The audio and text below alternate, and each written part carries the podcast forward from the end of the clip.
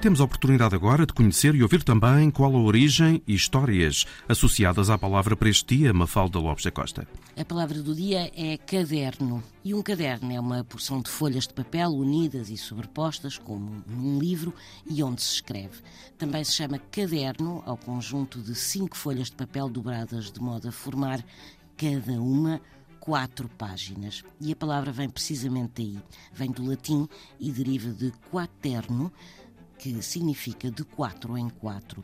Ora, no Alto Império Romano, os livros não tinham páginas, eram volumes, ou seja, uma grande e larga tira de papiro que se enrolava sobre um eixo de madeira. Estas tiras de papiro eram extremamente caras, razão pela qual se vendiam a peso e a um preço mais acessível as sobras do corte dessas tiras.